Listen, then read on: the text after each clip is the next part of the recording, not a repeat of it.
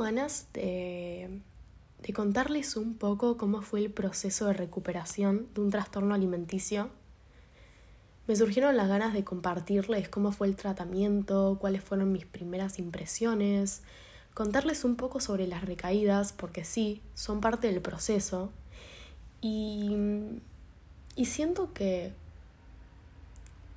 siento que en ese momento en el cual yo me sentía desesperanzada, tirada en la cama sin fuerza y pensaba que la recuperación no era posible, me hubiese hecho muy bien escuchar a alguien contar su proceso para sentirme acompañada. Y sobre todo para entender que no estaba sola, que lamentablemente estas situaciones las tienen, las tienen que atravesar un montón de personas y siento que escuchar a alguien contar cómo fue su proceso hubiese hecho sentir entendida, sí, entendida. Así que nada, es por esto que tengo ganas de compartirles.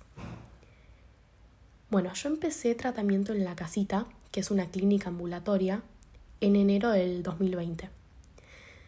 Y me parece muy gracioso porque siempre que hablo de este lugar siento como que los demás piensan que lo estoy vendiendo, que lo estoy promocionando. Y la verdad es que simplemente siento que me ayudaron a salvarme. Y digo me ayudaron a salvarme porque la que se salvó fui yo. Lo logré gracias a toda esa ayuda y esa contención que recibí de parte de las médicas y de parte de mi familia, pero la que se terminó salvando finalmente fui yo. Entonces yo empecé tratamiento en enero y no les puedo explicar el enojo que sentía en las primeras sesiones.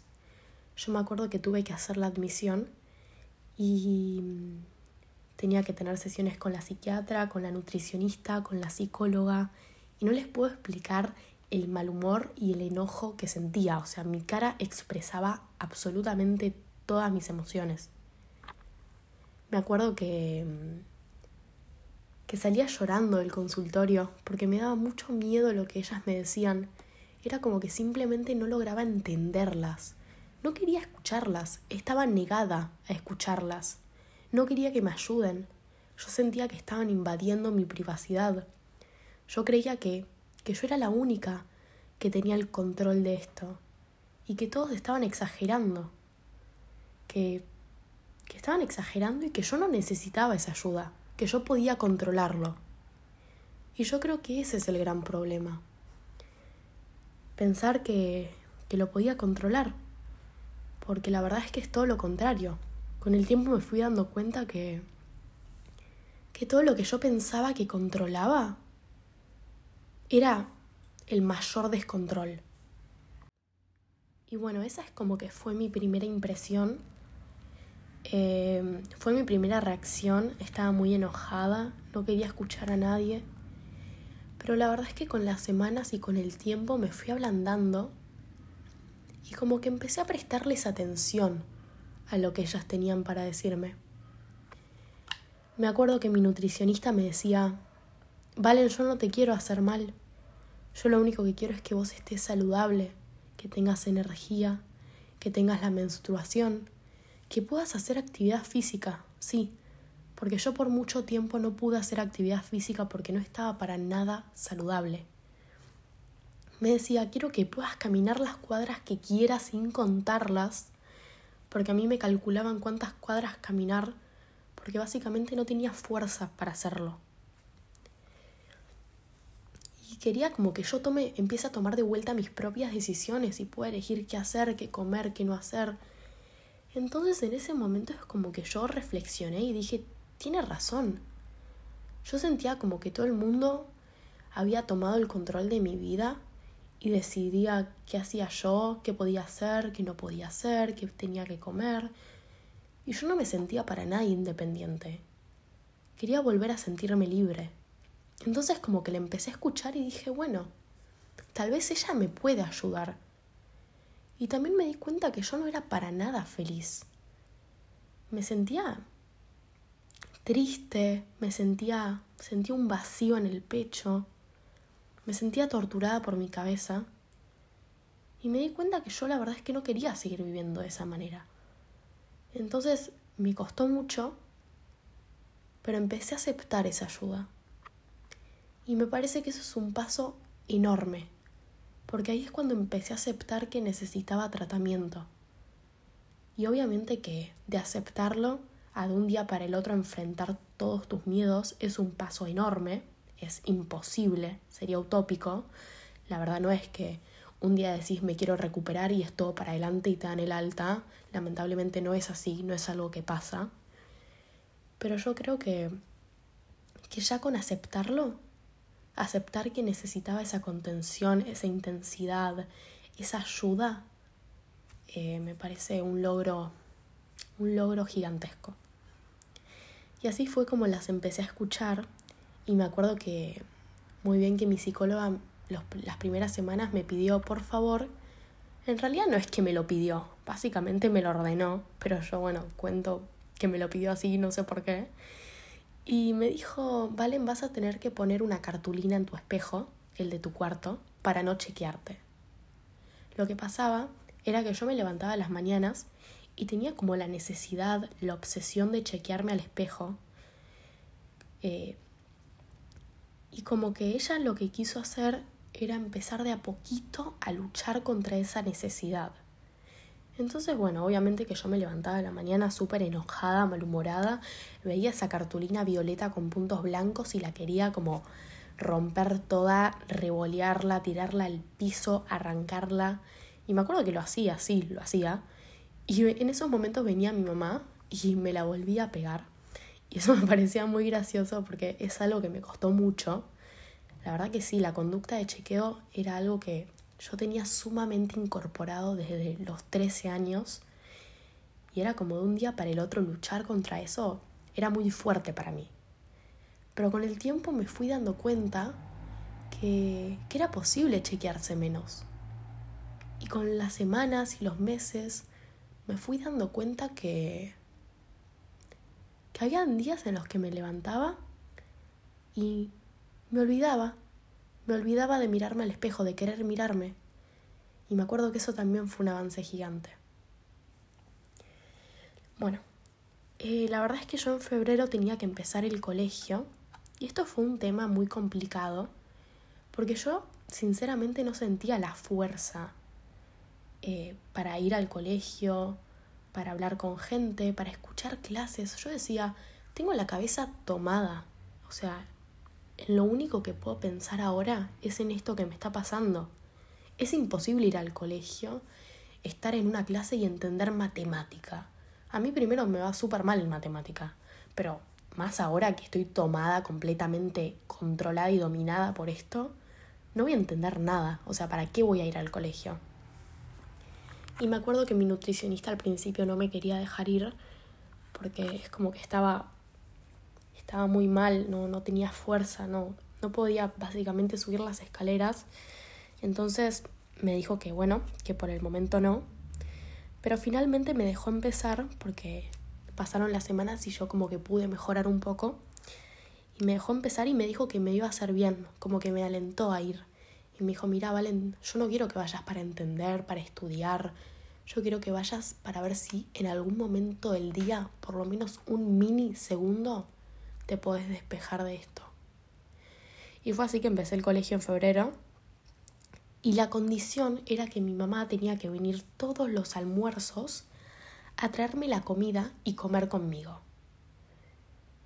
Suena suena bastante tolerable, pero la verdad es que mi mamá venía con un tupper con pollo y calabaza y tenía que ir a la esquina del colegio a comerlo con ella.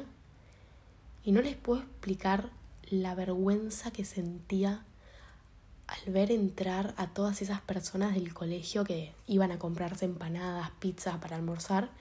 Y yo con mi mamá sentada comiendo en un tupper. Y ahí es cuando me di cuenta, che, ¿por qué todos pueden decidir qué hacer y yo tengo que comer con mi mamá y no puedo comer con mis amigas en el parque? ¿Por qué?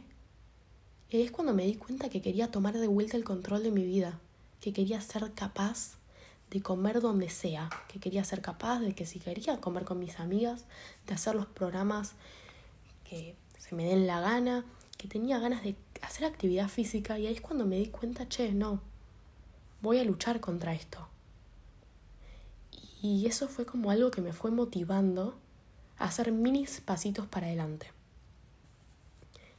Bueno, eh, después de toda esta situación, eh, de varias semanas de comer con mi mamá todos los días, em, me acuerdo que en marzo nos encerramos todos por el COVID.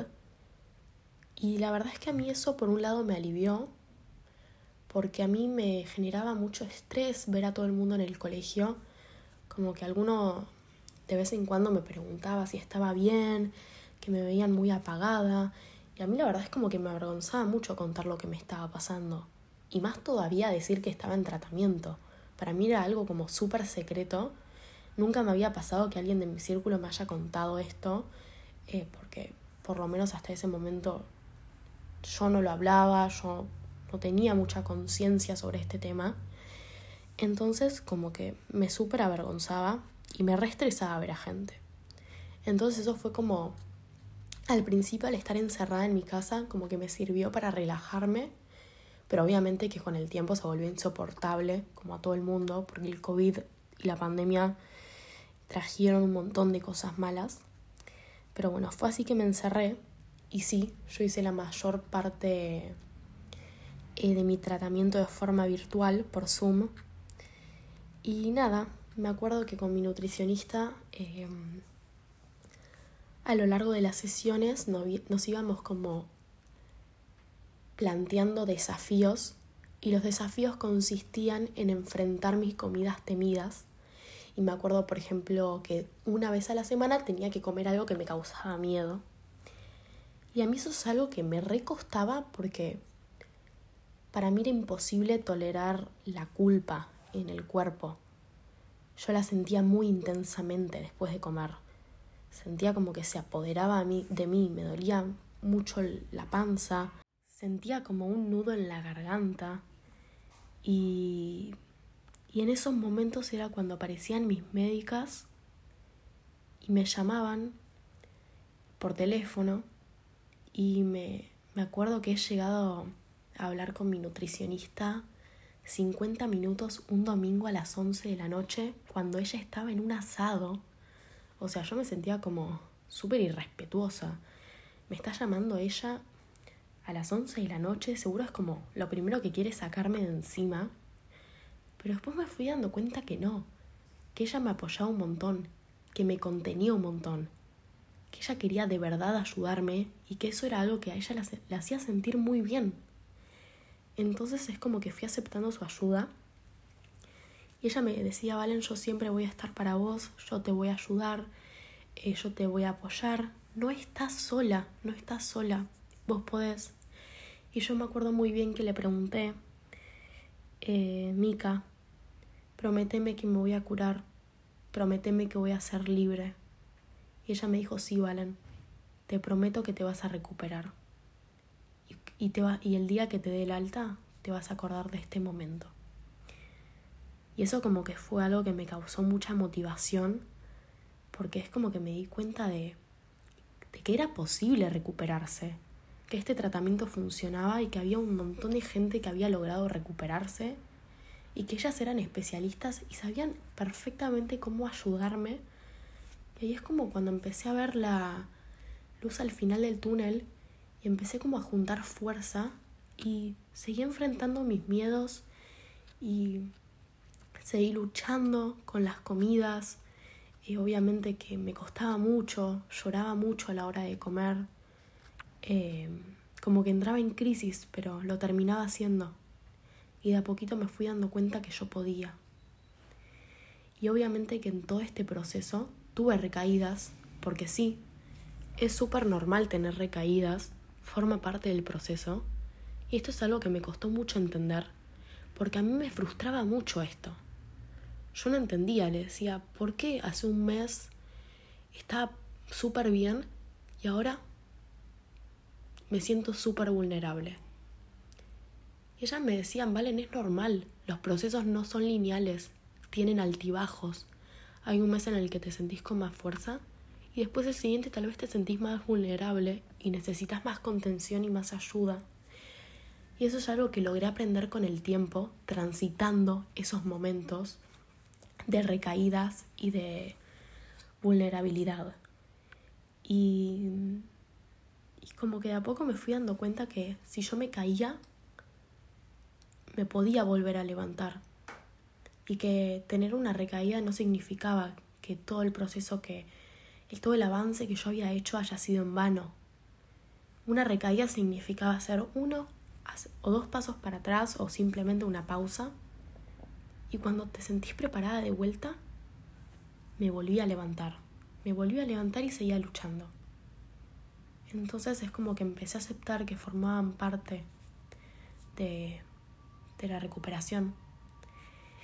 Y, y bueno, eh, más a fin de año como que se empezó a flexibilizar la cuarentena y no les puedo explicar la alegría que yo sentía de poder eh, volver a ver a mis amigas y sobre todo de poder hacer esos programas que no había podido hacer durante todo el verano, porque yo en el verano había estado encerrada en mi casa, no podía caminar una cuadra básicamente, no tenía fuerza y como la alegría que yo sentía de verlas de vuelta, de volver a mi vida, como que de a poco mi vida como que volvía a aparecer, aparecían cosas nuevas más allá de estos pensamientos y a mí eso es algo que me hacía sentir súper plena y me motivaban demasiado.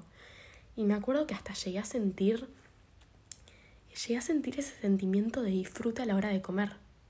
Como que empecé a hacer programas con amigos de salir a comer eh, o merendar y me acuerdo que yo era capaz de disfrutar la comida y de estar relajada en esos momentos y de poder compartirlos.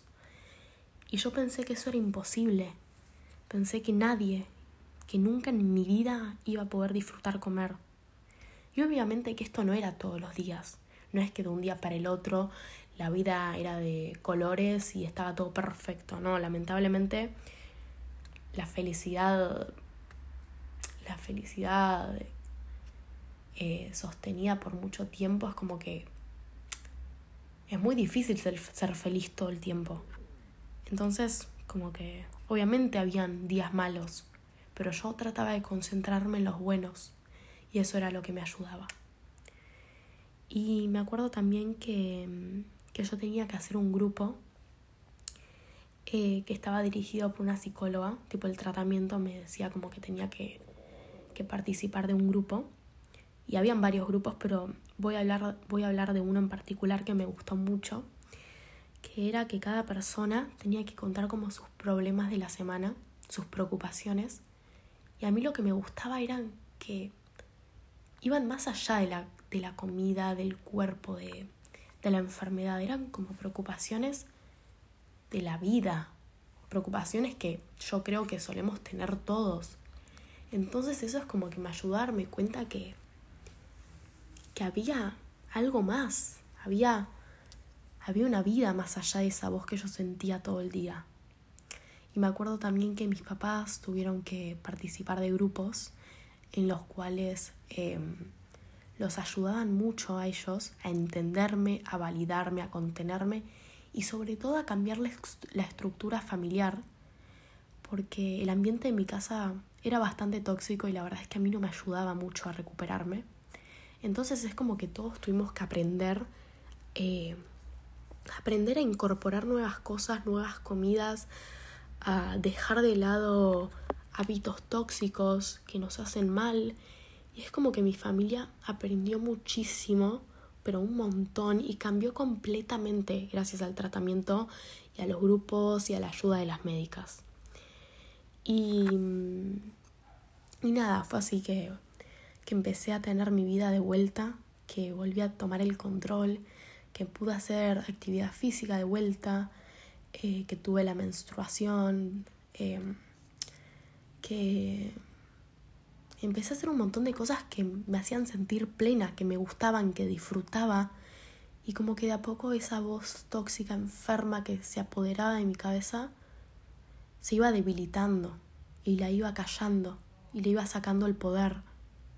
Y fue así que en agosto del 2021 me dieron el alta Y me acuerdo que fue un momento súper lindo porque nos juntamos todas y yo no las veía hace casi más de un año y medio por, por la pandemia. Yo hice todo el tratamiento virtual y como que el momento de reencontrarnos de vuelta fue como fue hermoso porque ellas me habían visto al principio del tratamiento y esa Valen ya no existía. Porque yo siempre digo, esa no era Valen. Yo había perdido mi identidad. Esa no era yo. Y cuando ellas me vieron en agosto, ahí sí estaba Valen, había vuelto. Y, y es como que transmitía alegría, transmitía que estaba viva. Y y yo siempre digo que me devolvieron la sonrisa que perdí por mucho tiempo. Porque la verdad es que yo pensé que era imposible sentirse libre. Pensé que era imposible recuperarse. Y me di cuenta que sí. Y obviamente que esto no quiere decir que ahora todos mis días son buenos y que mi vida es de colores, al contrario, o sea, aparecen problemas nuevos y hasta hay días en los cuales me siento más vulnerable y me siento incómoda con mi cuerpo, pero lo que yo aprendí es que esa voz ya no me domina, ya no decide por mí, ya no tiene el control de mi persona. Y la verdad es que tenía ganas de contar un poco cómo fue el proceso, obviamente súper sintetizado porque no los quiero aburrir eh, y es difícil contarlo en 20 minutos. Y mm, la verdad es que tenía ganas de hacerlo para decirles que, que recuperarse es posible, que es posible sanar, que es posible ser libre, que es posible ganarle la lucha a esa voz tóxica, que requiere mucho esfuerzo. Sí, no te lo voy a negar, requiere mucho esfuerzo. Pero es posible, es posible. Posible salir adelante. Y por eso es que me parece fundamental pedir ayuda. Em, es súper difícil y la verdad es que da mucho miedo pedir ayuda.